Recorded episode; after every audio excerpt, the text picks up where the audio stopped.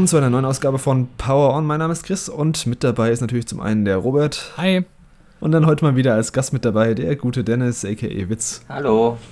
Und wer hätte es gedacht, wir haben im Jahr 2021 tatsächlich noch Elden Ring gespielt und genau darum soll es heute gehen. Da gab es am Wochenende den sogenannten Network-Test, was im Grunde eine zeitlich begrenzte Beta war, in der man Elden Ring anspielen konnte, zumindest wenn man sich dafür im Vorfeld rechtzeitig registriert hatte. Mm, die Anspielmöglichkeiten waren, ich glaube, in fünf Slots eingeteilt, mit jeweils drei Stunden maximaler Spielzeit, in denen man so relativ großes Areal begehen konnte und eigentlich quasi die Welt von Elden Ring frei erkunden konnte. Und ja, darum soll es heute gehen. Wir reden über unsere Erfahrungen, die wir in der Beta gemacht haben, was wir von der Welt gesehen haben und was uns eventuell überrascht hat. Und ja, was wir uns noch vielleicht vom fertigen Release erhoffen. Vielleicht zum Start, auf welcher Plattform habt ihr gespielt und wie lange konntet ihr denn reinschauen? Dennis, fang du mal an. Ähm, ja, genau. Ich habe auf der PlayStation 5 spielen können und habe zwei von fünf ähm, Sessions mitgenommen, also zweimal drei Stunden komplett gespielt. Mhm. Die, die letzte Session, die wollte ich eigentlich auch noch mitnehmen, aber die Uhrzeit 4 bis 7 Uhr war dann doch ein bisschen, ein bisschen zu spät oder zu früh. Mhm. Robert? Ich habe es äh, auf der Xbox Series X gespielt und dann über mehrere Sessions verteilt, so drei Stunden knapp. Ja, bei mir war es ähm, auch die PS5 und ich habe auch zwei Sessions gespielt und insgesamt so ein bisschen über fünf Stunden wahrscheinlich. Also haben wir ungefähr alle so ein bisschen ähnlich. Robert vielleicht ein bisschen weniger gespielt, aber jetzt hat keiner von uns die, die vollen 15 Stunden oder sowas gezockt. Nee, hätte aber auch bei weitem nicht gereicht, um alles zu sehen, glaube ich. Also. Nee, das war auf jeden Fall ein relativ großer Abschnitt, dazu kommen wir gleich nochmal. Ähm, was waren da so eure ersten Eindrücke? Also, wie sahen so eure ersten Schritte in der Welt von Elden Ring aus? Und vielleicht, welche Klasse habt ihr gewählt? Ähm, Robert, fang du mal an. Äh, ja, also ich, ich bin ja totaler Souls-like äh, Anfänger, kann man eigentlich sagen. Ich habe Sekiro mhm. relativ viel gespielt. Auch nicht ganz bis zum Ende, aber schon, äh, ja, ziemlich weit gespielt auf jeden Fall. Aber so mit diesen Souls-Spielen, ähm, die ja eigentlich so Elden Ring, behaupte ich jetzt mal, am ähnlichsten sind, habe ich eigentlich gar keine Erfahrung. Und ähm, deshalb wusste ich auch gar nicht, welche Klasse ich da jetzt nehmen soll, was ich da jetzt irgendwie wie spielen würde. Und dann habe ich, glaube ich, einfach die erste genommen. Die ist dann Warrior. Das war so ein Dude mit Turban und so zwei Säbeln. Mm. Und äh, man startet ja eigentlich ziemlich unvorbereitet, ohne irgendwie eine Introduction, um was es geht, in so einer Art Halle. Und kann dann direkt so eine Treppenstufen hochgehen zu so einer Tür. Und das habe ich dann auch erstmal gemacht. Und dachte mir, okay, mhm. in dem Raum ist vielleicht noch irgendwas. Und dann bin ich halt einfach in, diese, in dieses Loch reingesprungen und habe dann da erstmal den Tutorial-Bereich entdeckt. Also da fing das eigentlich schon an für mich, dass ich äh, quasi äh, gar keine Ahnung hatte, wie diese Spielwelt aufgebaut ist und äh, fast sogar diesen Tutorial-Bereich komplett übersehen hätte. Also ähm, ja, so bin ich dann erstmal ziemlich in das Spiel hineingestolpert und habe dann erstmal diesen Tutorial-Bereich äh, gemacht und ähm, ja, war dann ein bisschen viel auf einmal, so für mich als An mhm. Anfänger. Also äh, ich muss mich da schon ein bisschen reinfuchsen, äh, wie das jetzt so genau funktioniert, weil es sich ja schon ziemlich anders spielt als Sekiro. Aber ähm, ja, das war so mein, meine ersten Schritte, genau. Ja, das ist so typisch ähm, Souls bzw. From Software. Diese Tutorials werden dann meistens durch diese kleinen Botschaften auf dem Boden, ähm, ja. über die man drüber laufen kann, ähm, gelehrt quasi. Also wie man läuft, wie man mhm. die ganzen Tastenbelegungen macht. Ähm, Dennis, wie war es denn bei dir? Ja, ähm, also ich hatte das auch. Ich habe das Loch direkt da gesehen am Anfang, wo es ins Tutorial gehen. Ich habe, ach so, ich habe übrigens ähm, den Battle Mage genommen, heißt der, glaube ich, diesen Kampfmagier, der jetzt sowohl halt Nahkampf mhm. und auch Magie kann. Das, weil das im Trailer so gut aussah oder in dem Gameplay, was man vorher sehen konnte, ähm, wollte ich jetzt auch unbedingt mal die äh, Zauberei ausprobieren. Und dann ähm, hatte ich vorher in Reddit gelesen, dass man das Tutorial schnell überlesen kann, also übersehen kann. Und dann habe ich es halt noch mitgenommen, aber wenn man Souls-Veteran ist oder beziehungsweise die anderen Teile gespielt hat, dann war das jetzt nicht viel Neues erstmal. Ähm, ich glaube, die Tastenbelegung ist bis auf den Sprungknopf fast identisch. Das ist der Sprungknopf jetzt auf X und äh, Interagieren ist jetzt auf Dreieck. Das ist jetzt so eine Umgewöhnung gewesen. Dann stellt man sich schon mal vor einem Item und springt ein bisschen herum, bevor, bevor man es aufsammelt. Yep. Aber ähm, ansonsten ging es dann raus in die Welt und dann habe ich erstmal ziellos ein bisschen umhergeschaut und versucht, ähm, ja, ähm, durch, die, durch die Werte schlau zu werden und durch die, ähm, also durch das Charaktermenü und was das alles bringt, damit ich mir das später im fertigen Spiel nicht mehr neu erlernen muss. Hab, dachte ich, nutze ich die Zeit hm. schon mal dafür. Okay, du hast also gleich so ein bisschen analytisch so die, die Menüs angeschaut. Ja, genau. Ein bisschen was gelesen, was da drin steht und so. Was die einzelnen Werte genau bringen. Ich wollte damit eigentlich gar keine Zeit verbringen, deswegen habe ich da gar nicht so viel reingeguckt, muss ich sagen. Ähm, bei mir war es der Bloody Wolf, das, der, den man eigentlich aus einem Trailer kennt auch, dieser langhaarige Typ, so ein, ja, so ein typischer Krieger mit Schwert und relativ guter Rüstung. Eigentlich so der klassische Charakter, den ich auch im Dark Souls nehmen würde. War jetzt kein Magier, deswegen habe ich auch Magie gar nicht ausprobieren können. Könnt ihr vielleicht gleich noch was zu sagen, wenn ihr es ähm, einsetzen konntet. Und ähm, ja, ich bin auch direkt dann gerade rausgelaufen aus diesem Tor und habe dann gleich mal den NPC angesprochen, der wieder ja, From Software typisch so kryptisch äh, vor sich her geprabbelt hat. Und, und er hat ja auch gleich lang gesagt, dass man die Welt so frei erkunden soll, aber dass eben schon dieses Hauptziel diese Burg ist, dieses, wie ist nochmal die Burg? Storm, Storm? Stormel Castle, Castle, oder so? Stormvale, ja, genau, sowas. ja, genau, Stormvale. Ja, und das war dann eben so quasi die Hauptquest, die man machen konnte, dass man dann zum Schloss geht. Aber eigentlich hat er gesagt, ja, tobt euch einfach aus und geht dahin, wo ihr wollt. Ich bin auch direkt gleich am Anfang zu, zu dem Händler gekommen, an diesem kleinen Lagerfeuer da. Und dann auch direkt zur ersten, zum ersten Dungeon, was ich glaube direkt unter, der, unter dem Toreingang war vom, vom, von der Burg. Das war eigentlich auch nur so eine kleine Wolfshöhle mit so einem kleinen Miniboss. Aber an dem bin ich auch schon oft gestorben dann. Das war dieser Bestienmensch, oder? Den habe ich, glaube ich, auch gesehen. Genau, dieser Bestienmensch, mhm. ja. Habt ihr den gemacht? Den habe ich auch gemacht, ja. schon das erste, was ich verpasst habe. naja, das, also das muss man jetzt schon mal sagen. Es gab echt, also die Welt war relativ groß. Der Abschnitt war zwar schon abgetrennt, man hat ab und zu so unsichtbare Barrieren gesehen. Aber es gab echt viele Geheimgänge, viele Höhlen, viele Wege, die man laufen konnte und ja, ich habe in meinen fünf Stunden auch nicht, äh, nicht mehr ansatzweise ja. alles gesehen. Ich muss auch sagen, äh, den Händler, den du jetzt erwähnt hast, den habe ich am Ende der ersten Session äh, entdeckt, nach drei Stunden. Also ich bin, äh, ich bin komplett in eine andere Richtung gegangen anscheinend und äh, hatte so genug zu erkunden gehabt. Und dann ja. wollte ich den ansprechen, den Händler, und dann war die Session zu Ende. Dann konnte ich ihn erst in der zweiten ah, Session okay. sehen, was es da so Schönes gibt. Ich glaube, den habe ich auch getroffen in der ersten Session ziemlich zum Anfang. Aber ich bin mhm. noch viel früher gestorben. Ich bin sogar eigentlich direkt gestorben, als ich aus dieser Anfangshöhle rauskam, weil da ja dieser Ritter auf dem Pferd ähm, rum, yeah. rumdüst.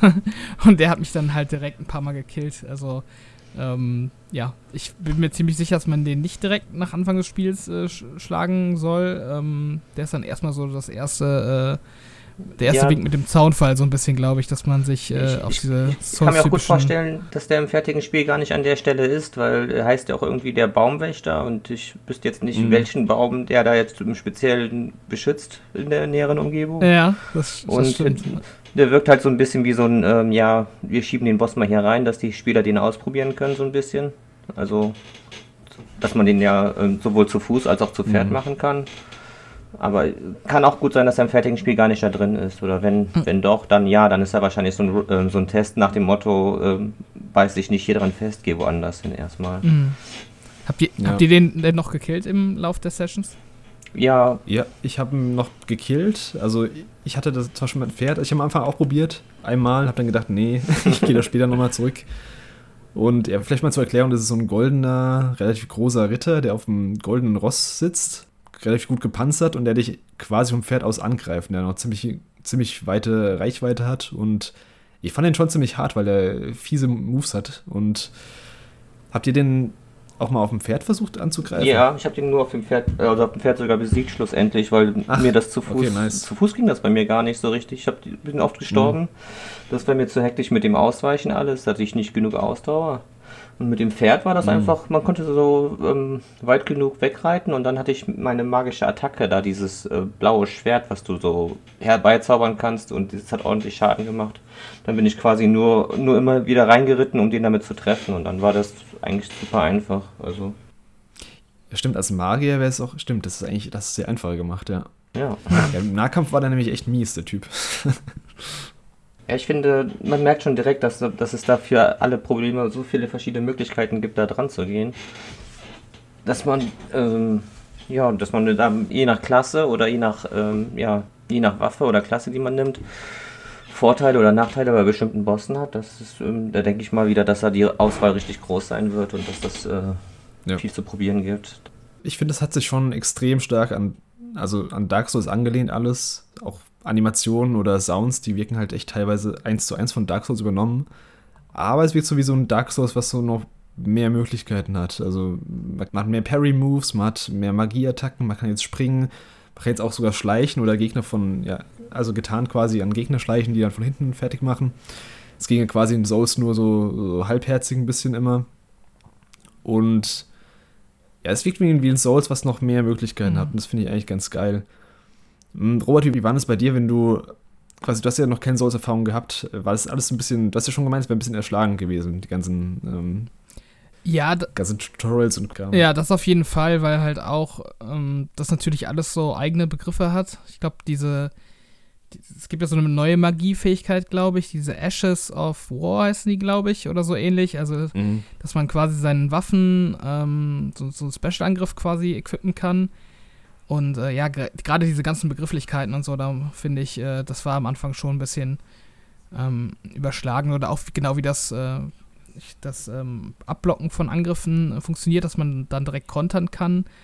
Das, äh, mhm. ja, da gab es irgendwie auch nicht so eine richtige Möglichkeit, das zu trainieren. Das habe ich dann, ähm, als ich später auch auf diesen Bloodwolf gewechselt bin, äh, quasi so ein bisschen durch krampfhaftes Ausprobieren irgendwie hinbekommen mit dem Timing. Also so richtig anfängerfreundlich fand ich das jetzt nicht, aber ich denke mal, diesen, diesen Beta-Test für das Spiel, das werden dann wahrscheinlich auch hauptsächlich so Souls-Veteranen äh, machen und dann ist das vielleicht auch nicht so mhm. der Fokus.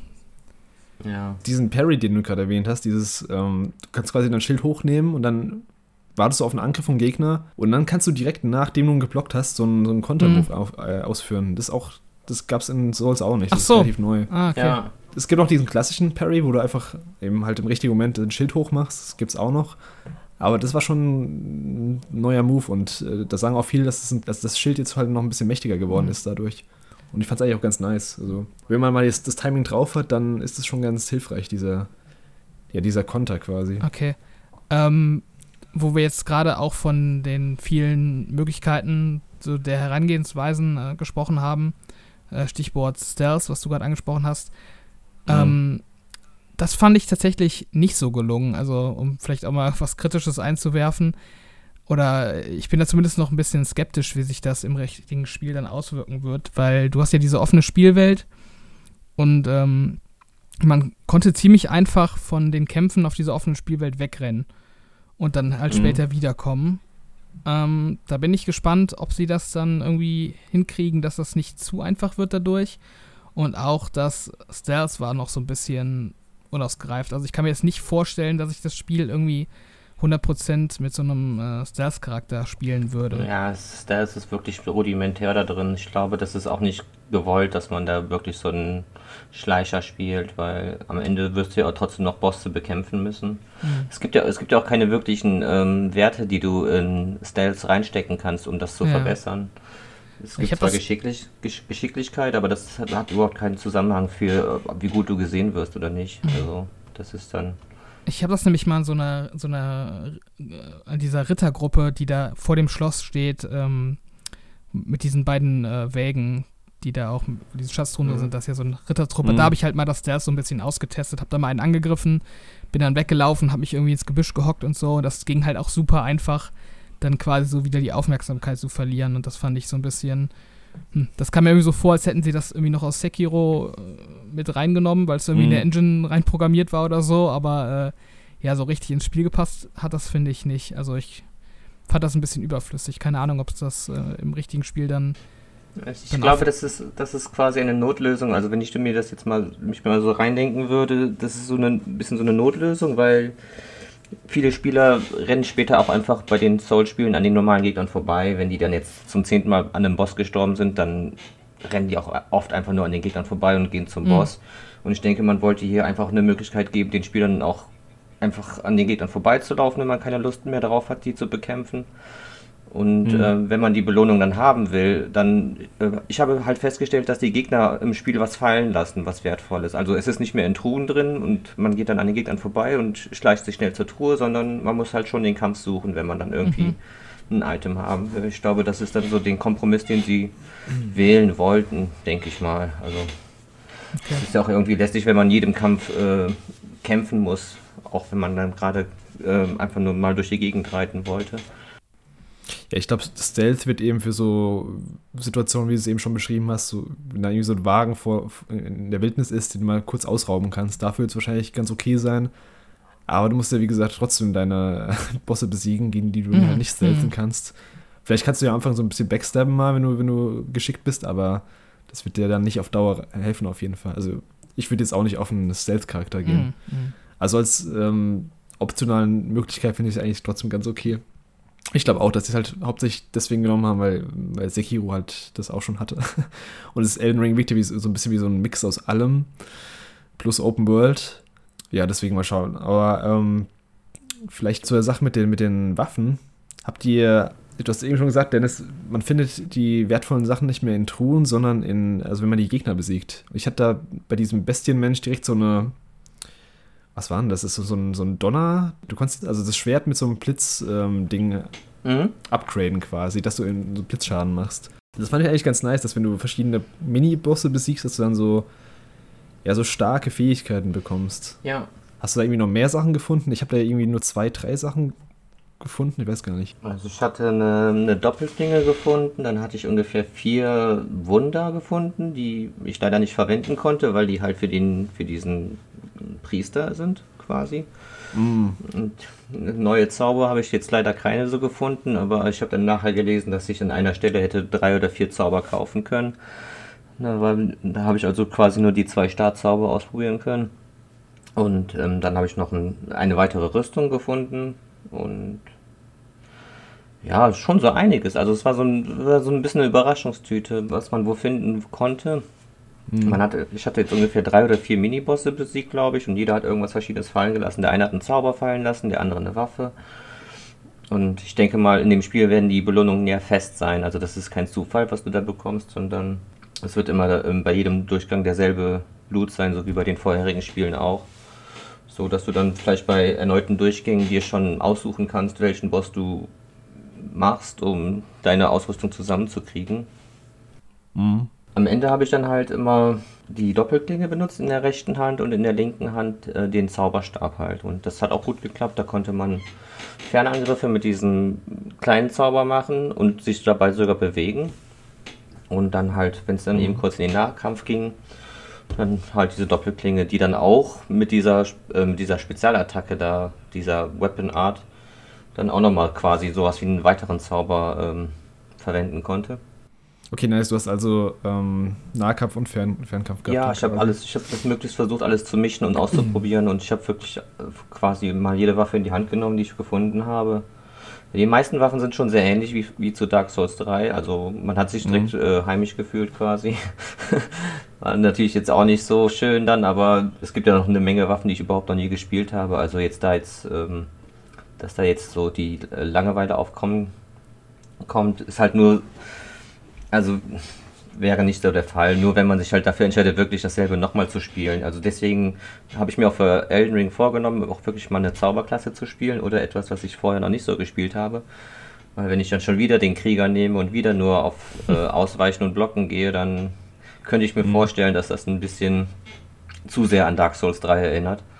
Ich habe leider keinen Stab gefunden mehr in der Spielwelt, deswegen bin ich immer auf meinem Krieger hängen geblieben mit der Doppelklinge dann. Ähm, ich hoffe auch, dass im fertigen Spiel so sein wird, dass man sich nicht zu krass in eine Richtung verskillen kann, also dass man dann trotzdem noch andere Waffen benutzen kann. Also ich hätte gerne die Möglichkeit, auch auf einen, äh, ja, auf einen Magier umzuswitchen, wenn ich gerade irgendwie sehe, ein Gegner ist dagegen anfällig oder sowas. So wie ich das sehe, ist das Spiel darauf aufgelegt, dass man ähm, sich der Situation anpasst und mal andere Waffen nimmt und äh, andere sowas ausprobiert. Also so ist es mal vom Gefühl her bisher. Aber ja, ich, ich hoffe es auch. Also diese Charaktere, die man am Anfang ausgewählt hat, oder diese Klassen, das war dann quasi nur für die Beta so ein vorgefertigter Bild, damit man. Ja, wahrscheinlich. Okay. Ja, genau. Also du hast ähm, einen Character Editor hast du jetzt gar nicht gehabt, also dass du das Aussehen verändern kannst. Und aber diese Klassen, die hast du selbst in, die hast du in Dark Souls auch gehabt. Also du hast schon so vorgefertigte Werte gehabt am Anfang immer. Mhm. Dass die Attribute so ein bisschen verteilt sind, dass du sagst, okay, ich will jetzt eher so einen, so einen Krieger spielen oder ich will eher so einen Magier spielen, dass am Anfang schon quasi die Skillpunkte da in die entsprechenden äh, Slots gepackt wurden. Oder du spielst halt so einen ganz nackten, gibt es auch immer bei, bei Souls, kannst du einen ganz ungeskillten spielen, der dann mit Level 1 startet. Mhm, okay. Aber du kannst halt schon am Anfang eine Klasse wählen, wenn du willst. Also das geht schon. Ja, mhm. wohl gemerkt, dass die beim Network-Test wahrscheinlich schon ein bisschen höher gelevelt waren, als man anfängt. Das war bei mhm. Dark Souls 3 auch so gewesen, dass die Klassen dann ein bisschen stärker waren, dass man da nicht zu sehr äh, einen holprigen Start hat. Wir haben jetzt auch nicht herausgefunden, ob das, also es wurde glaube ich nicht kommuniziert, ob das jetzt auch das Startgebiet ist von Elden Ring ich könnte es mir vorstellen, weil es so ein bisschen gewirkt hat, aber du hast auch schon gesagt, Dennis, es könnte auch sein, dass die ganzen Gegner komplett anders platziert werden im fertigen Spiel. Mhm. Ich glaube auch, dass es das Startgebiet ist und ich glaube, dass man auch ähm, irgendwie auch vom Spiel eingeschränkt wird, erstmal, bis man den ersten Boss da besiegt hat, der, diesen, diesen ersten Gott, glaube ich. Diesen. Dieser Mergit oder wie er hieß. Ja, entweder den oder. So? Nee, Margit, ja, genau. Margit. Ja, die meinte ich gar nicht, sondern diesen, einen dieser sechs großen Götter. Da Ach, God, den, den Godric okay. selber. Mhm. Weil das soll ja noch einen Hub geben und da hat man noch gar keinen Zugriff drauf gehabt bisher. Und ähm, ja, ich frage mich, also wenn man direkt von Anfang an in jede Richtung gehen könnte, das könnte wirklich ähm, zu viel auf einmal sein. Ich glaube schon, dass das Spiel da erstmal am Anfang in dieses kleinere Gebiet halten will. Es ist aber nur eine reine Vermutung. Da. Das ist auch so eine Frage, die ich mir stelle. Ähm, wenn du quasi in jede Richtung gehen kannst, wie sie das dann mit dem Balancing machen von Gegnern. Ja. Das stelle ich mir ein bisschen, also die könnten es natürlich so wie Breath of the Wild machen, dass ihm jeder Dungeon gleich ist, also gleich schwer ist. Was ich ein bisschen, weiß nicht, ich finde es ein bisschen lame. Ich fände es schon cool, wenn es da kleine Abstufungen geben würde. Dass zum Beispiel der eine Boss irgendwie doch erst eigentlich so am Ende, gegen Ende angegangen werden soll. Ja. Aber da, dazu gibt es halt auch keine Infos. Ja, ich hoffe auch, dass es da eine Reihenfolge gibt, die da so ein bisschen vorgegeben wird. Aber ähm, das ist auch bei den anderen Soul-Spielen ja ähm, ein bisschen so. Da kommt immer der Moment, wo man so eine Auswahl aus mehreren Wegen hat.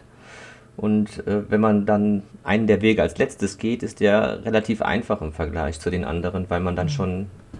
Das ist dann immer so gewesen irgendwie. Ich weiß nicht, ob die das diesmal, diesmal in den Griff bekommen würden, aber also jetzt zum Beispiel von Dark Souls 1 öffnen sich ja später mal diese, diese vier Wege zu den vier speziellen Bossen, bevor es zum Oberendboss geht. Und ähm, nachdem man die ersten zwei oder drei davon besiegt hat, war der vierte recht einfach im Vergleich immer. Und naja, ja. ich denke, das Problem wird jetzt auch.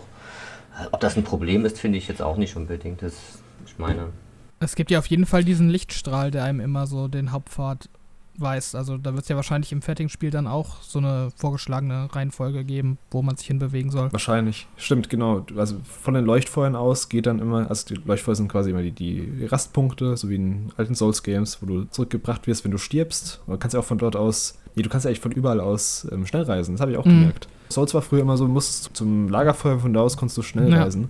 Jetzt kannst du quasi direkt von überall eigentlich schnell reisen. Ich weiß nicht, wie es ist, wenn du im Kampf bist. Da habe ich gar nicht ausprobiert, aber Achso, das habe ich auch nicht ausprobiert. Ja, das war echt angenehm, dass man da so hin und her switchen konnte. Und generell gab es auch ziemlich viele von diesen Rastpunkten ja, ja. und Respawn-Punkten. Ich glaube, diese, diese komischen Engelsfiguren, die haben ja auch irgendwie so einen Respawn. Äh, ja, das war eine ähm, gute aktiviert, oder? übrigens. Ja, finde ich eine gute Idee, dass sie das reingebracht haben. Das ist dann, das ersetzt dann quasi die, die Bonfire, die sonst überall hingesetzt wurden. Und es gibt dann so einen, so einen temporären Checkpoint, sage ich mal, von einem Boss mhm. zum Beispiel. Das finde ich, war eine clevere Lösung. Das hat mich auch überrascht. Generell hatte ich immer das ja. Gefühl, dass, ähm, also was mich bei Souls immer so ein bisschen abschreckt, die zu spielen, ist halt dieses, äh, ja, dieses ewige Wiederholen von Abschnitten, wenn man dann beim Boss mhm. scheitert und dann wieder hinlaufen muss. Und hier war das aber tatsächlich so, dass eigentlich vor allen ab schwierigen Abschnitten, vor allen Bosskämpfen eigentlich immer so ein, so ein Rücksetzpunkt ähm, platziert war. Also ich musste nie irgendwie ewig lang laufen, auch in diesen kleinen optionalen Dungeons, die ich gefunden habe. Da ging dann schon erstmal so ein etwas längerer Pfad von dem Eingang und dem mhm. Bonfire aus. Aber meistens war es dann so, dass man am Ende vom Dungeon irgendwie eine Tür geöffnet hat mit einem Schalter, die dann wieder am Anfang vom Dungeon war. Sodass quasi das, äh, das, das, Lagerfeuer oder dieses Leuchtfeuer ähm, dann quasi auch der Rücksetzpunkt für den Boss war, der dann in der, in der Tür ja. war. Also es war ziemlich clever designt, dass man nie zu weit gehen musste, bis man wieder irgendwie einen neuen Checkpoint bekommt. Das fand ich ziemlich gut. Das finde ich auch gut. Werden wahrscheinlich so richtige Puristen jetzt aufschreien, dass es zu einfach wäre oder sowas. Aber ich fand gut, dass die Leuchtfeuer relativ ähm, häufig platziert wurden in der Welt. Mhm. Und eben, ja, wie gesagt, wie du schon gesagt hast, die Rücksetzpunkte waren eigentlich ja, so in kleinen Mini-Dungeons musst du mal so ein paar Gegner dann, also wenn du ein paar Mal gestorben bist, an Mini-Boss musst du dann an ein paar Gegner vorbeirennen und so. Aber das ging eigentlich meistens dann auch noch. Also ja. man musste sich da nicht wie in anderen Spielen irgendwie immer hoffen, dass man noch mit, äh, mit halber Lebensenergie beim Boss an ankommt. Ja, das hat halt auch vom Design so ein bisschen an die äh, Chalice Dungeons aus Bloodborne erinnert. Das war auch oft so, mhm. dass man da so einen Schalter drückt und dann ist die eine Tür ähm, am Anfang offen und die führt dann zum Boss das ist eigentlich auch, ähm, finde ich gut, ja. dass dann so quasi das Level und der Boss getrennt sind, sodass man, wenn man den Boss freigeschaltet hat sozusagen, dass man mhm. den direkt erneut versuchen kann, ohne durch das ganze Level nochmal zu laufen. Wo wir gerade bei den Dungeons quasi sind, in Anführungszeichen, das ist so ein Kritikpunkt, den ich jetzt schon mal habe an Elden Ring, also zumindest an den Sachen, die wir bisher gesehen haben. Diese Dungeons sind schon ziemlich rudimentär, also das ist quasi ein Weg, ein linearer, und relativ klein waren die bisher und dann kommt der Boss. Die waren jetzt nicht super verzweigt mhm. oder so, wie man es sonst von Souls-Level kennt. Ich hoffe, da ist noch mehr, ähm, ist noch größer und mehr, mehr Vielfalt mhm. in den Dungeons. Also bisher war es halt echt, wie gesagt, ein linearer Weg und am Ende war der Boss. Und dann konntest du quasi wieder zurück zum Anfang mhm. dich teleportieren lassen. Ja, und vom Design her, also ich habe jetzt nur zwei gesehen, aber die sahen halt auch quasi identisch aus. Also es waren halt beides mal so, keine Ahnung, so, wie soll man es jetzt beschreiben, halt so wie so in der Burg irgendwie so eine Grabkammer, so ein bisschen, keine mhm. Ahnung. Und ähm, ja, sahen sich halt sehr ähnlich und es waren auch beides mal die gleichen ähm, Gegner drin, also diese komischen Steingargoyles. Oh, die, die waren, die waren eklig. also, die, haben, die waren so fies. die haben mich teilweise so fertig gemacht mit ihren, mit ihren Fernangriffen, mit diesen Messern, was sie geworfen ja, haben. Vor allem, wenn mehrere auf einmal auf einem drauf waren, da war es schnell vorbei. Ja, ja, und dann noch diese, diese Feuer, da, da gab es noch so einen Feuertrap, wo du so reinlaufen ja, konntest. Ja, genau.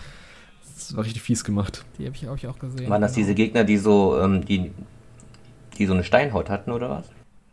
Die sahen halt aus wie so Statuen zuerst und dann, haben sie sich halt bewegt wie so, wie so Gnome eigentlich. Hm, ja. Was anderes. Da gab es auch in einem Dungeon so ähnliche Gegner wie bei Demon's Souls in der zweiten Welt, wo man da in der Mine ist, wo die dann mhm. gegen jede Art von Schnitten oder Nahkampfschaden so guten Schutz haben, aber die habe ich gar nicht gesehen. Wie, wie, sahen die aus in Elden Ring? Hm, ziemlich ähnlich sogar wie die aus ähm, Demon's Souls. Also Demon's Souls hast du ja durchgespielt. Ich denke, du erinnerst dich an die Gegner, die ich meine, die in dieser Mine sind, die jetzt so eine Steinhaut haben. Und das hat äh, Elden Ring dann auch gebracht. Die sind dann nur anfällig gegen Stichattacken und gegen Magie halt. Und ähm, ah, Schneiden okay. oder, oder eine Peitsche, das bringt bei denen nichts. Und ich finde es cool, dass sie darauf wieder Wert legen, dass die verschiedenen Stich, Hieb oder ähm, ja, die verschiedenen Attacken auch Vor- oder Nachteile je nach Gegnertyp haben. Das ist dann auch wieder so ein Punkt, der dann zum Wechseln der Waffen anregen könnte. Ich habe es auch gemerkt beim, beim Kampf gegen den ersten Miniboss, gegen, diese, gegen diesen Bestienmensch, wenn man den parried, also richtig normal parried, das sieht richtig viel ab. Also das hat richtig, war richtig effektiv. Das habe ich danach nur noch gemacht, dann war irgendwie, ich glaube, das hat ein, ein Drittel vom Leben abgezogen einfach. Ein Parry. Oh. Ja, wo wir gerade bei den Gegnern sind, also ich finde, da war echt viel, da waren echt viele, Geg viele verschiedene Gegner in der, in der Beta schon. Ja. Also wir hatten, ich habe mal ein paar rausgeschrieben, man hatte so normale Soldaten, also verschiedene Varianten, auch welche mit Pferden und mit Fackeln, mit Speeren und sowas. Es gab Wölfe, Hunde, dann habe ich am Strand so einen Oktopus gesehen, so einen großen. ja, der war. Den, den, den habe ich mir nicht getraut, der war ein bisschen zu, zu aggressiv. Ähm, es gab Skelette, wie üblich immer, dann eben diese, diese kleinen Gnome, die Robert schon gesagt hast. Mhm äh, habt ihr die Krabben gesehen? Die, die Riesenkrabben? Ja. Boah, die waren auch, die waren auch hardcore. also ich bin da weggerannt vor denen. Ja. Wie so seitlich so an einen range, rangekommen sind. Mhm. Aber die waren auch aus Dark Souls 3, oder nicht? Fand ich. Ja, noch ein bisschen, bisschen ich finde, die fand ich noch ein bisschen krasser irgendwie. Ja, die waren schon übel. Den Oktopus habe ich auch gesehen und dann gibt es ja noch diese halt diese Golems, die diesen Karren gezogen haben. Oder ich weiß nicht, ein Golem ah, ist ein ja. falsches Wort. Hat mich so ein bisschen an so an Titanen aus Attack on Titan erinnert, mehr ja. oder weniger. Ja, die haben mich so ein bisschen an die, an die Gegner von Sekiro erinnert irgendwie. Ja. Da gab es auch solche, solche, ich weiß gar nicht, wie die heißen, ja. So, so Oger Ach, oder Stimmt, ja genau. Sowas. Ich weiß, welche du meinst, ja. Gegen die habe ich mich nicht dran getraut. Ich habe keinen von denen. Also ich habe mal einen versucht anzu, anzufassen und dann wurde ich irgendwie fertig gemacht. Ja, genau. das war der direkt am Tor, der runtergesprungen ist. Naja, an dem bin ich schnell vorbei. Ich auch. Ich habe dann gedacht, nope, I'm out und dann bin ich einfach ganz außen rum, Berg hochgelaufen, dann so ins Schloss hochgerannt. Das ist ja auch ganz nice. Du hättest halt direkt durchs Tor gehen können, dich durchschnetzeln können oder, oder halt, wie ich, komplett außen rum über den Hügel und dann bin ich ins äh, Tor reingeschlichen. Hm. Ich bin mit dem Pferd einfach den Berg hoch und äh, habe alles, alles ja, genau. ignoriert, was, was da irgendwie war. Auf dem Hügel waren nämlich auch voll viele von diesen ähm, Golems. Ich dachte nur so, what the fuck, okay. Ja, die habe ich von was weiter weg gesehen, ja. Ich habe noch so Quallen, Quallen gesehen in der Schlucht. Ja, stimmt, stimmt, stimmt. Waren noch so Quallen. Und so komische Giftpilze, die immer so eine Giftwolke ausgestoßen haben. Ja. Habt ihr diese, ähm, diese Riesenpflanze gesehen, diese giftige? Nee. Ich glaube nicht. nicht gesehen, glaub. Okay, das war auch so ein quasi Mini-Boss, der war mitten in der Welt. Dazu so eine riesige Pflanze, hat mich so ein bisschen an, wer das von Final Fantasy kennt, diese Marlboros, die immer so giftig sind, so riesen eklige Pflanzen.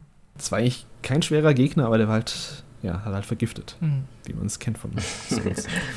freue mich schon auf den riesigen Sumpf, den es da geben wird. war das bei den Souls-Spielen denn auch so, dass ähm, die Gegner so ziemlich, so vom Design her schon immer so, wie soll ich das sagen, die, also die passen ja auf den ersten Blick nicht so wirklich zusammen.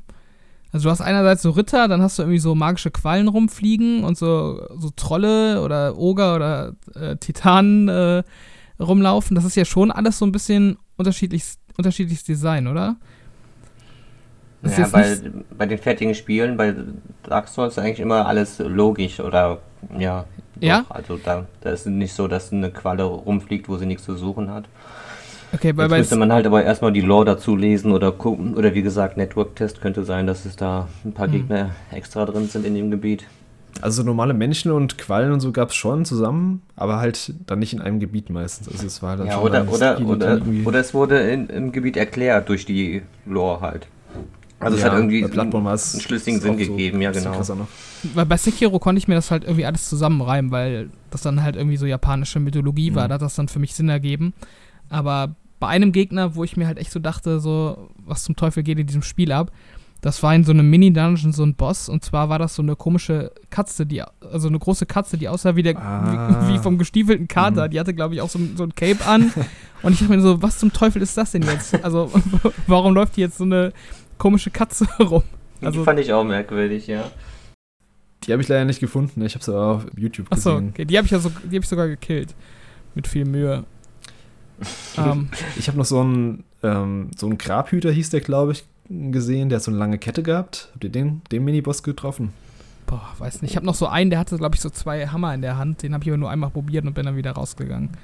So eine Art Riesen habe ich gesehen, ungefähr mit. Also so ein großer Steintroll, so 5, 6 Meter würde ich sagen. Ja, auch so ein Miniboss.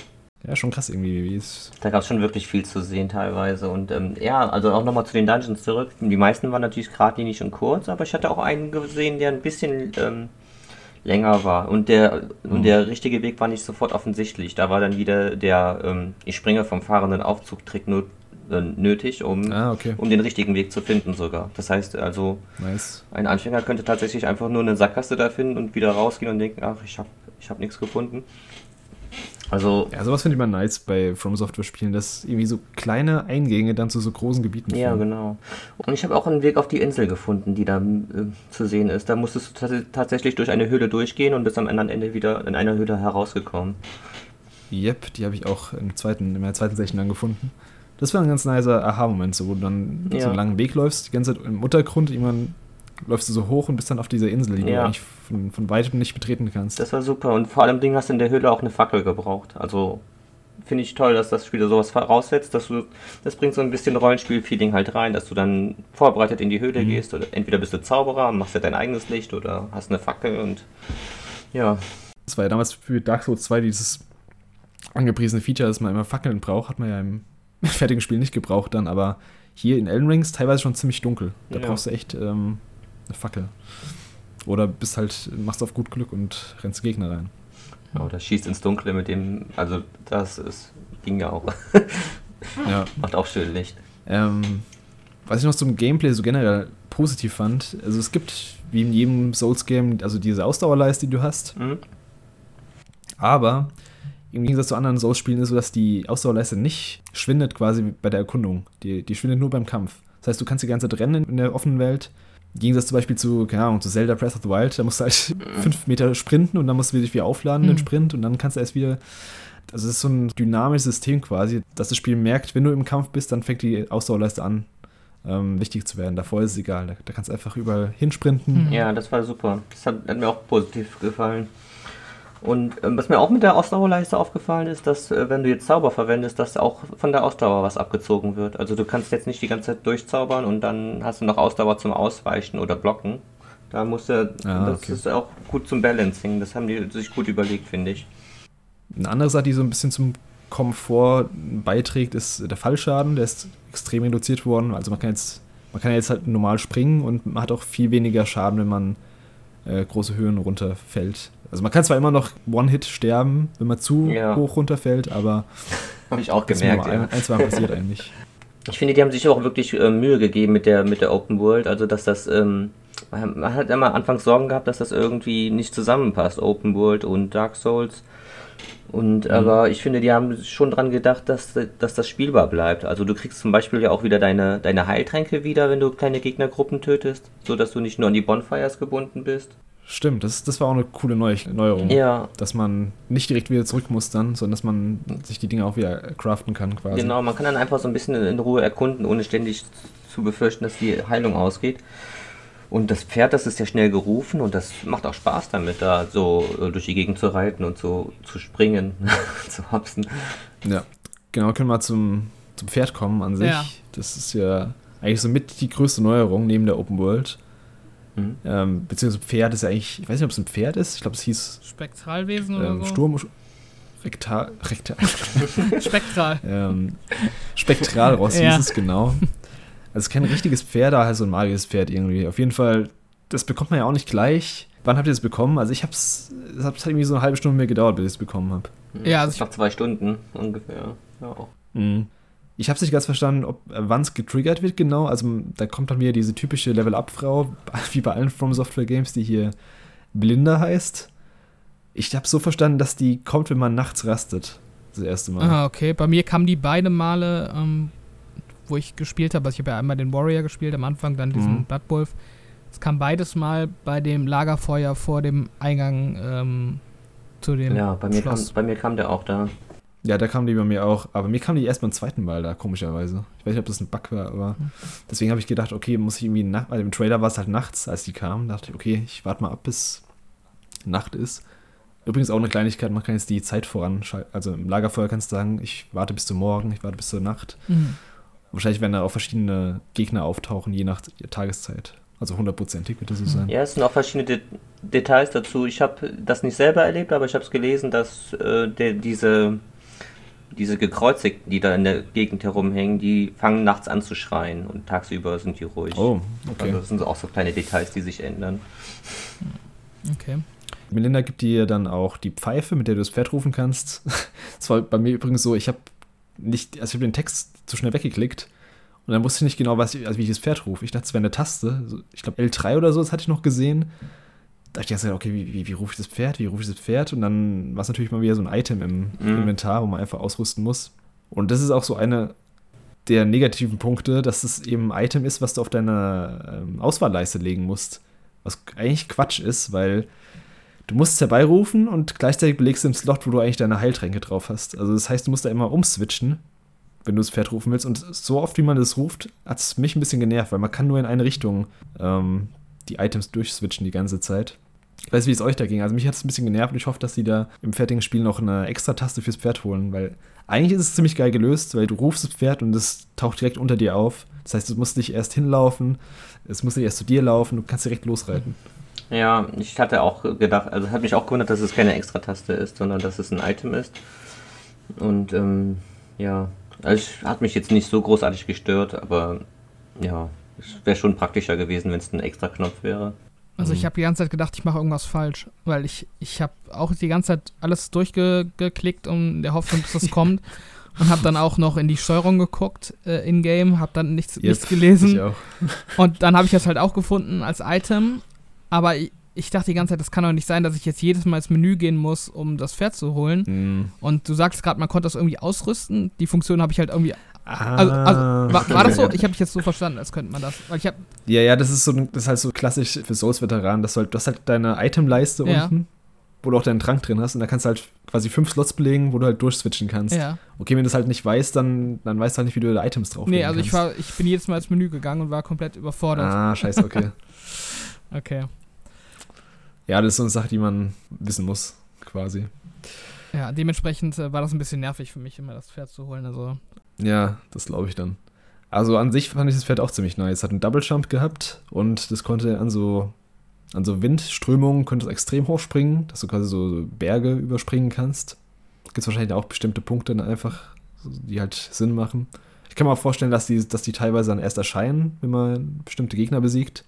Dass sie so ein bisschen die Level ein bisschen begrenzen noch. Mhm. Das kann gut sein, ja. Ähm, also Combat vom Pferd aus fand ich ein bisschen gewöhnungsbedürftig. Ich habe da irgendwie bis zum Schluss die Gegner nicht richtig getroffen, wenn ich ähm, geschlagen habe. Also ich habe immer diese Doppelklinge gehabt. Mhm. Keine Ahnung, ob es mit anderen Waffen besser gegangen ist. Also mit so einem, ja, mit so einem Stab hättest du natürlich von der, von der Ferne aus besser treffen können, aber ja. Mit Magie war super auf jeden Fall. Super einfach. ja, das glaube ich. nee, so es kannst einfach beim, beim Reiten dann so Magie, Magie-Geschosse abballern oder halt das Schwert beschwören, während das Mhm. Tier noch hoppelt. Also, das war schon spaßig. Also hätte ich mir auch gerne Multiplayer gewünscht eigentlich. Ja. Ach stimmt, kann man nicht rufen, wenn man im Multiplayer ist. Nee, dann. leider nicht. Ich habe ähm, auch versucht, mit dem Pferd dann den, ja, den ersten Boss da, diesen goldenen Ritter, zu bekämpfen und es hat halt gar nicht funktioniert, deswegen habe ich es dann einfach zu Fuß gemacht. Ich glaube, ja, als Magier wäre es wahrscheinlich einfacher gegangen. Aber sonst, wie, wie fand ihr das Pferd so? Ja, also ich fand es halt praktisch in erster Linie, weil ähm, man sich halt schneller fortbewegt. Das war auf jeden Fall hilfreich bei der, bei der Spielwelt jetzt schon. Ähm, aber so, so an sich, keine Ahnung. Ich finde, das hat jetzt nicht so viel Spannendes geboten, was man jetzt von anderen Pferden aus Videospielen nicht schon kennen würde. Und ähm, was du gerade auch schon sagtest mit dem, mit dem Combat vom, auf dem Pferd, das war bei mir auch so ein bisschen das Problem, dass ich nie so richtig Mhm. Kontrolle drüber hatte, ob ich jetzt links schlage, ob ich rechts schlage. Und ähm, das habe ich dann auch relativ schnell äh, sein lassen. Das ändert sich dann übrigens, wenn du auf dem Pferd bist, dass du halt mit, der, mit L1 bzw. L, LB und RB dann Ah, okay. rechts und links So. schlägst. Das habe ich dann auch erst später rausgefunden, dass man nicht mehr das, das Schild quasi hochhebt. Ah, dann. okay. Ja, das habe ich dann gar nicht Ja. äh, kapiert. Ich habe es nämlich auch nicht gerafft, wieso, wann schlägt der jetzt mit welcher Seite? Gut. Ja, ist alles schon ein bisschen gewöhnungsbedürftig. Ich fand halt gut, dass das Pferd so schnell da ist, wenn man den. Also. Also er Ja. erscheint jetzt sofort unter dir und du kannst sofort losreiten und du musst nicht erst warten und gucken, es kommt aus irgendeiner Richtung angelaufen. Das hat mich dann schon motiviert, das häufiger zu rufen, als ich sowas in Open World Spielen normalerweise tue. Normalerweise verzichte ich dann oft auf das Pferd, weil es mir immer zu lästig ist, darauf abzusteigen und Ja, ja. wieder aufzusteigen. Hm. Aber du kannst ja alles vom Pferd aus aufsammeln und mit dem Pferd bist du schnell und du springst höher. Das hat schon, also das hat, da hat das Pferd nicht gestört und das ist schon, also ein gutes Kompliment finde ich für solche Reittiere. Ich hoffe auch nicht, dass es noch zu krasse ähm, Skills oder Upgrades bekommt, das Pferd. Ich finde, das ist so eigentlich okay. Gerade so als, es soll halt einfach ein Fortbewegungsmittel sein, mit dem du schnell durch die Welt kannst. Ja. ja, der eine oder andere Bosskampf, okay, das ist nett, aber das sollte nicht zu sehr im Fokus stimmt. sein. Das, Mhm. Aber dass du halt zumindest die Wahl hast immer. ja, Ja, du hast eben schon gesagt, man konnte auch Sachen aufsammeln. Das ist auch so ein bisschen neu für From Software. Also nicht, dass du Sachen aufsammeln kannst, sondern dass auch so eine Art Crafting dabei ist. hm? Es gibt auch so ganz normale Tiere, die du jagen kannst. Ich glaube, ich habe da so, was habe ich denn alles gesehen? So Krähen gab's, Hasen, ich glaube Füchse, Pinguine und Schildkröten oder sowas. Wildschweine. Wildschweine noch, genau. Mhm. Die kannst du dann auch, ich habe ich hab da gar nicht viel Zeit investiert rein. Also ich weiß gar nicht, ich glaube, man konnte da irgendwie so, so temporäre Buffs oder sowas, konnte man sich zusammen craften. Ich hab, Das kam mir jetzt auch eher so wie so ein Bonus vor. Also ich glaube, im fertigen Spiel werde ich es gar nicht so viel benutzen. Man konnte sich das übliche Zeug, was man sonst so bei Dark Souls ähm, kauft beim Händler. Also zum Beispiel Wurf, Mhm. Wurfdolche konnte man machen oder die Leuchtsteine, die man auf den Boden legt und dann den Weg markieren. So, wenn du kennst du bestimmt, Ja, ja. ne, diese Steinchen. Und sowas eben, so, so, oder, oder ähm, ein Feuerbuff für die Waffe oder sowas. Sowas konnte man sich craften, so halt Ver Verbrauchsitems. Ja. Ich fand auch gut, dass du, also wenn du was aufgesammelt hast, das ging halt sofort. Du hast da nicht erst so eine Animation gehabt, wie er die Blume aufsammelt oder sowas. Und du hast es einfach direkt drin Mhm. gehabt. Ja. Also Red Dead Redemption lässt grüßen. Ja. mm, habt ihr den Multiplayer mal ausprobiert? ja. ja, ich auch. Hat es bei euch funktioniert? Also wurdet ihr gerufen oder habt ihr selbst jemanden Nee, gerufen? also ich habe mehrmals versucht, Leute zu rufen bei diesem äh, Mhm. Mer Mergit oder Margit, diesem ersten großen Genau. Endboss.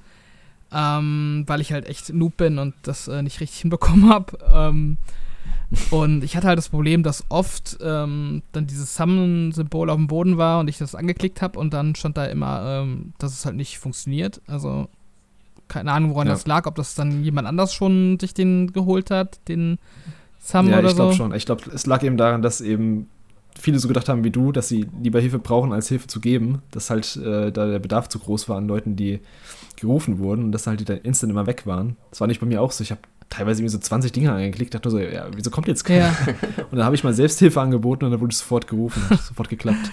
Also okay. lag wahrscheinlich einfach an dem, ja, Ja, es ist ja ein Network-Test gewesen, also, also da geht es ja auch um die Verbindung äh, zu den Ja. Servern. Ja, ich habe dann auch Und mal ja, das, so ein Duell habe ich Ja. auch mal gemacht und ähm, das hat auch gar nicht funktioniert. Also da habe ich dann auch in den Gegner reingeschlagen und der hat quasi gar kein Feedback gegeben, dass ich ihn irgendwie treffe und dann waren wir wieder auseinandergegangen und dann hat er auf einmal plötzlich so die, die Schadensanimationen gemacht und hat erst den Schaden bekommen, so 30 Sekunden, nachdem ich ihn geschlagen habe. Also da gab es auf jeden Fall noch Probleme. Aber wie gesagt, Peter. das hatte ich bei mir gar nicht. Also bei mir hat das dann schon geklappt, wenn ich drin war oder wenn ich äh, jemanden gerufen habe. mhm. Bei mir auch. Und man kann ja mit bis zu zwei Leuten, also mit insgesamt dann drei Leuten zusammen Gegner besiegen oder die Welt erkunden.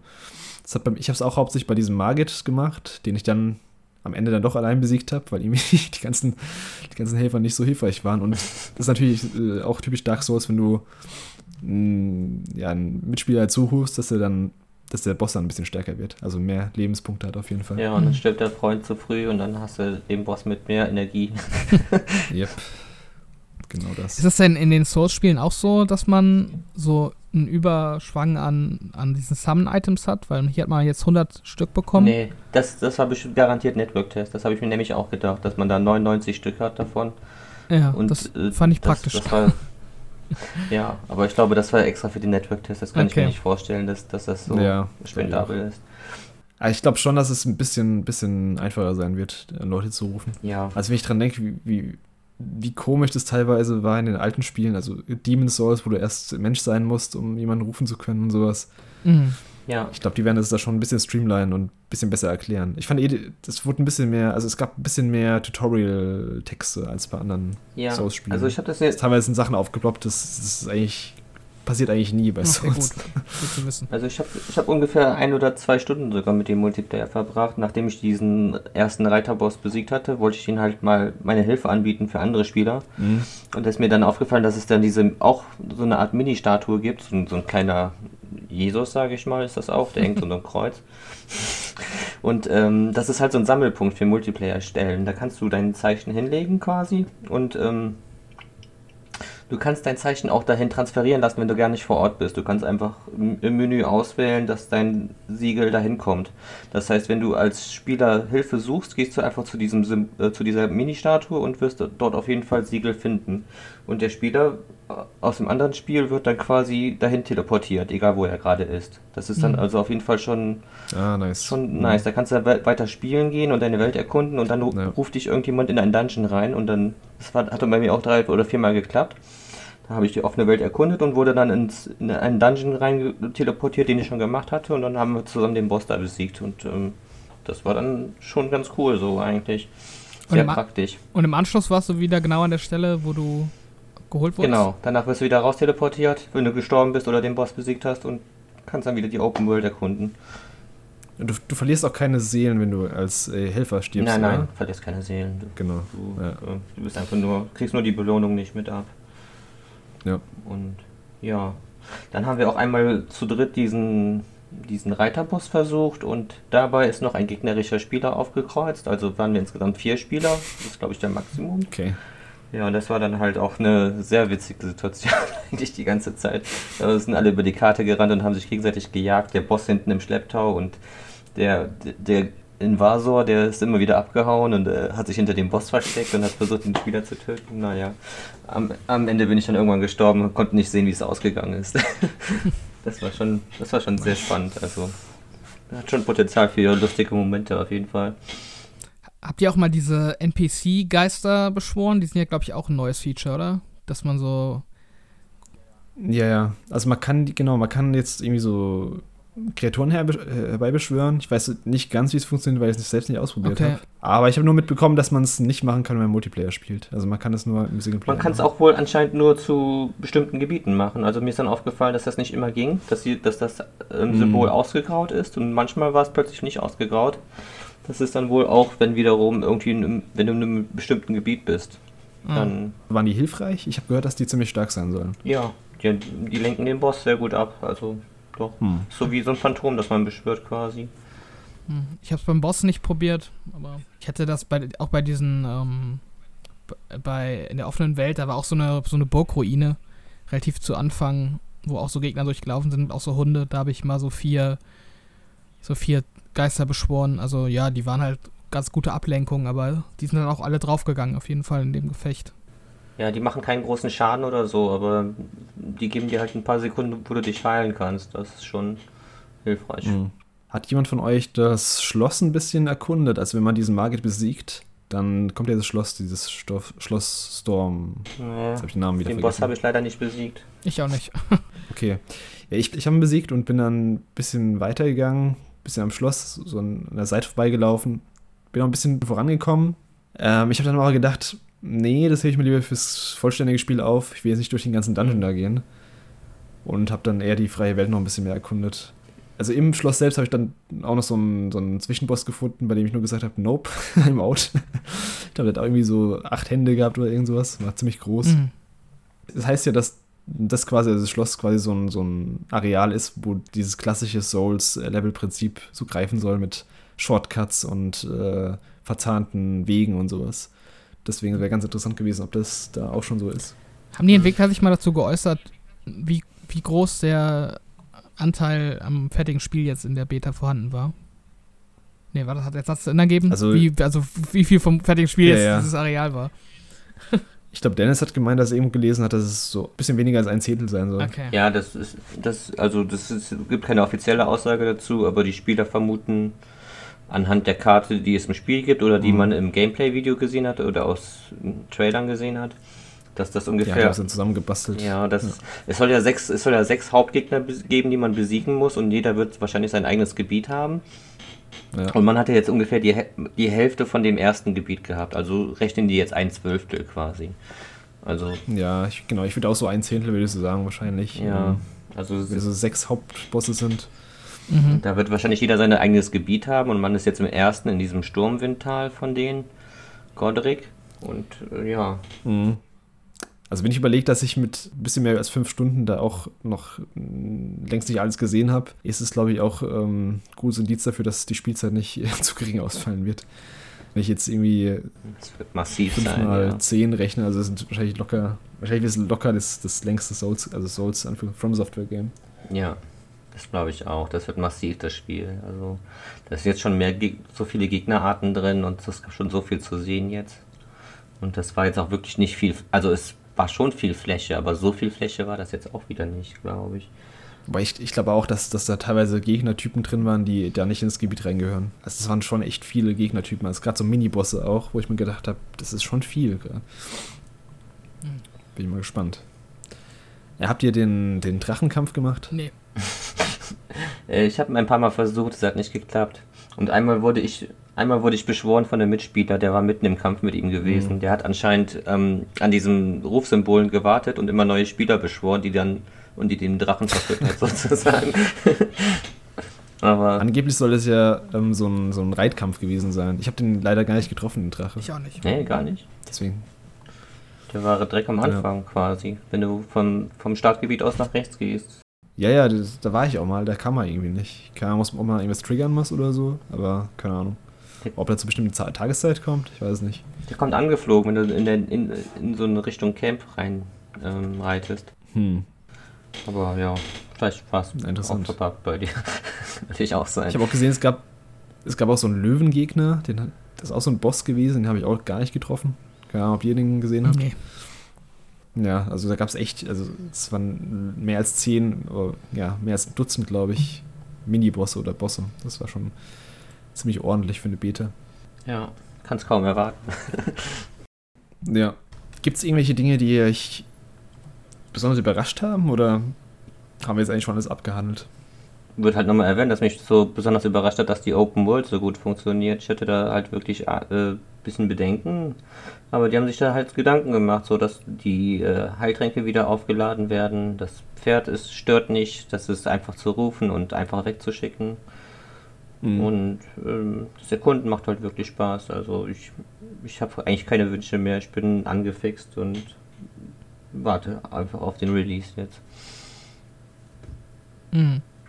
Ja, die Spielwelt fand ich auf jeden Fall auch gut, weil die halt ziemlich verwinkelt war und ähm, ziemlich viel auf kleinem Raum halt auch passiert ist. Also man musste jetzt nie irgendwie lange mhm. durch irgendwie leere Flächen laufen, ohne dass man irgendwas Interessantes äh, gesehen hat. Und ähm, die haben es auch ziemlich clever gemacht, dass sie halt quasi schon so visuell immer einen ähm, darauf hinweisen, wo es was Interessantes zu sehen geben könnte. Also wenn dann da irgendwie ein, keine Ahnung, irgendein Gebäude, ein eingestürztes Gebäude ist, ähm, dann wird man halt direkt dahin gelockt und äh, kann sich schon denken, dass da irgendwas Cooles sein wird. Und dann entdeckt man meistens auf dem Weg mhm. dahin auch nochmal zwei, drei Sachen. Also das fand ich auf jeden Fall auch gut.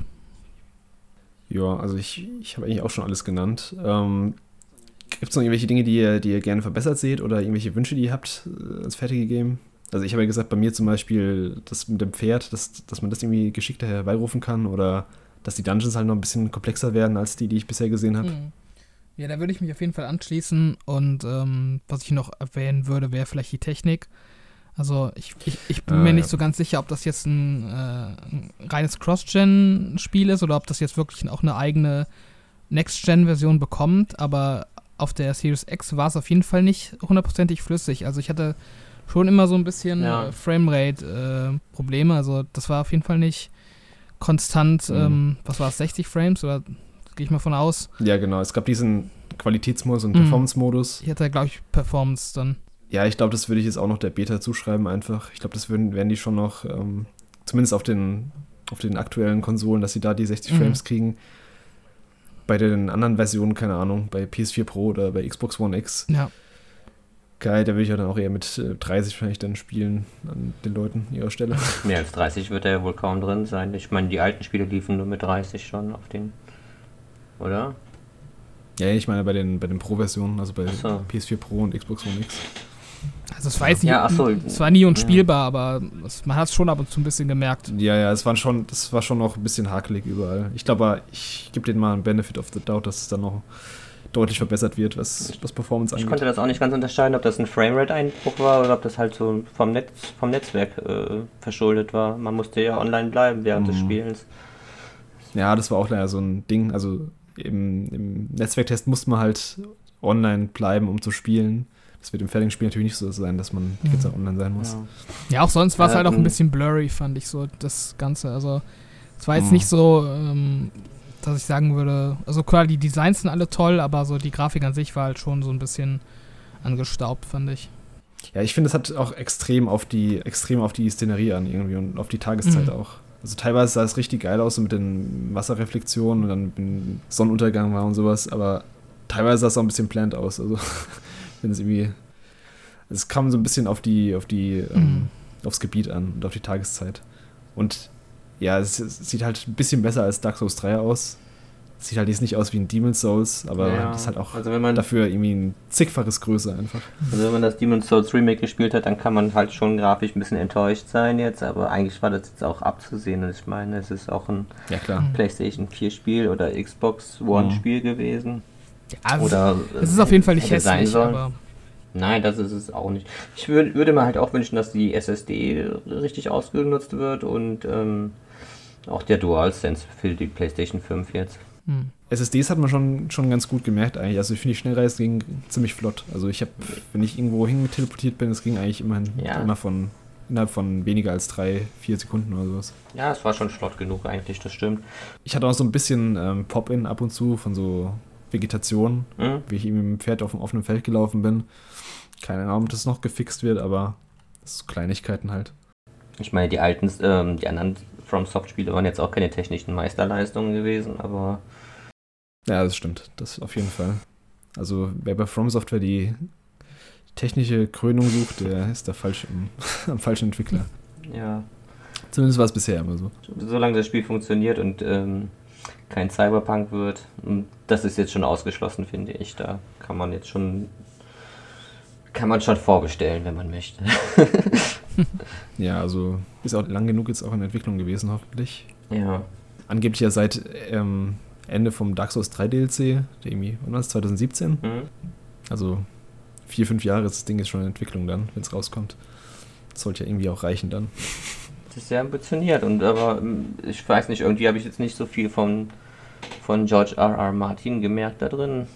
Oder wie ging es dir dann? Ja, das, das habe ich aber mir auch nicht erwartet, ganz ehrlich. Also ich, es heißt ja, dass er eben die Welt, quasi Lore, so ein bisschen mitgeschrieben hat, also die Grundpfeiler gegeben hat und ähm, From Software hat es dann mit ihren Writern ausgefüllt quasi, das, was er so als Blaupause vorgegeben hat. Und ja. ich glaube, da wird man auch nicht viel Handschrift von ihm sehen. Also das, wofür er bekannt ist eigentlich, sind so äh, spannende Handlungen und äh, Plot-Twists und sowas. Ich glaube nicht, dass man da jetzt groß Martins äh, Handschrift sehen wird. Ich finde halt, der, der einzige Charakter, der das, ähm, der Godric, halt der Oberboss, den man jetzt aus den Trailern kennt, mit den vielen Armen, das, das, der spricht mich so ein bisschen an, der könnte ein Charakter von ihm sein, aber sonst im restlichen Spiel denke ich, das ist einfach nur Miyazakis Handschrift. Ich finde, ja. die haben aber auch so diese, diesen Claim, dass der da irgendwie groß dran gewerkelt hat. Das haben die halt irgendwie, als das Spiel angekündigt wurde, immer so präsent äh, so in der, in der, quasi in der Erstankündigung mhm. so hervorgehoben, aber irgendwie seitdem halt auch irgendwie nicht mehr so wirklich, oder? Also das. Ja, sie haben halt den, den cleveren Claim benutzt, uh, a, New World created by George R. R. Martin und Miyazaki. Ja. Das kann halt so viel heißen und er hat, also Miyazaki hat es im Interview erzählt und äh, George R. R. Martin auch schon letzt, dass er quasi nur die Blaupause geschrieben hat für die Backlore, also nicht mehr die Hauptstory, die im Spiel stattfindet, sondern für die Hintergrundgeschichte, für die, für die mhm. Lore quasi. Mhm. Also, wenn da jetzt jemand erwartet hat, dass da jetzt irgendwelche Game of Thrones-artigen äh, Handlungen, Handlungsstränge kommen in Elden Ring, nee, das, das wird's nicht. ähm, vielleicht abschließend so, wie hat euch Elden Ring jetzt gefallen? Seid ihr mehr oder weniger heiß aufs Spiel oder werdet ihr euch überhaupt holen? Äh, Dennis, fang du mal an. Ja, was, äh, also was soll ich dazu sagen? Also die sechs Stunden, die ich da rein investiert habe, gehören zu den besten sechs des Jahres. Das werden Game of the Year, das werden Game of the Year 2021 Anwärter, der Beta-Test. Also für meinen persönlichen Geschmack, es hat alles richtig gemacht, alles so, wie ich es erhofft habe, wie ich es gewünscht habe, was man erwarten konnte von FromSoft. Man konnte natürlich äh, hypen und übertreiben und äh, äh, sich Wünsche machen, die einfach nicht realistisch sind, aber ich, ich, ich hatte meine Erwartungen relativ realistisch und die wurden mhm. gut getroffen und es funktioniert genauso, wie ich es mir gewünscht hätte, bisher zumindest. Und äh, ich freue mich einfach riesig drauf, wenn es kommt. Bei dir, Robert? Also, ich bin ja nicht ganz so ähm, überzeugt jetzt schon, aber das liegt eher an mir als am Spiel selbst, weil ich habe die Befürchtung, dass ich mir ziemlich viel Arbeit aufbrumme, wenn ich mich daran wage, weil ich halt die Sword-Spiele mhm. nicht kenne und ich mich da halt wirklich in alles irgendwie reinarbeiten muss. Und ich habe so ein bisschen Sorge, dass mich das überfordert im Sinne von, dass mir das zu anstrengend wird und zu viel, ähm, ja, also um mal Sekiro als Beispiel heranzuziehen, das mochte ich halt, weil es so simpel war. Also ich hatte da eine Waffe, mm. ich hatte da nichts irgendwie, was ich groß leveln musste, so ein paar Sachen ja, aber das war halt eher so nebenher.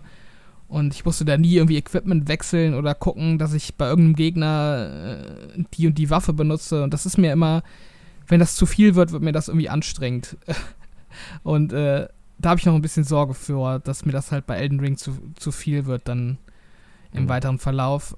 Ähm, deswegen muss ich mal schauen, wann und wie ich es spiele. Aber ja, also das Spiel an sich wird bestimmt cool. Ich habe da jetzt auch wenig äh, dran zu kritisieren und ähm, ich kann auf jeden Fall verstehen, wenn man da jetzt voll Bock drauf hat, sich da reinzuarbeiten oder da voll einzusteigen. Das äh, ist, ist, mir schon klar, aber ja, ich habe da noch so ein bisschen Vorsicht auf jeden Fall. Für mich persönlich. Mhm.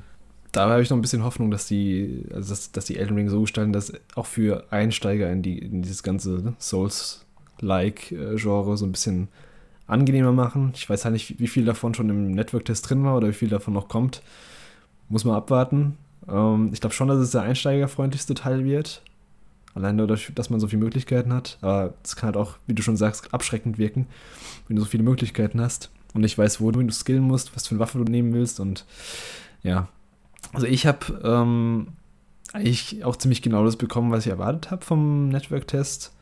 Es war sogar von der Welt her deutlich größer, als ich erwartet hätte im Vorfeld. Ich dachte, das wird irgendwie so vielleicht so ein abgestecktes Areal, vielleicht die Burg oder so, mit so ein bisschen kleine Wiese vorne dran, aber das war ja echt schon ziemlich viel. Und ich freue mich eigentlich genauso viel wie vorher. Also es hat das erfüllt, was ich erwartet habe. Ein Souls in der Open World, in dem man machen kann, was man will erstmal. Und ja, das wird auf jeden Fall ein ziemlich gutes Ding nächstes Jahr. Wurde jetzt leider verschoben. Ja. Mein Monat. Ach so, ich dachte nochmal verschoben, mein Gott.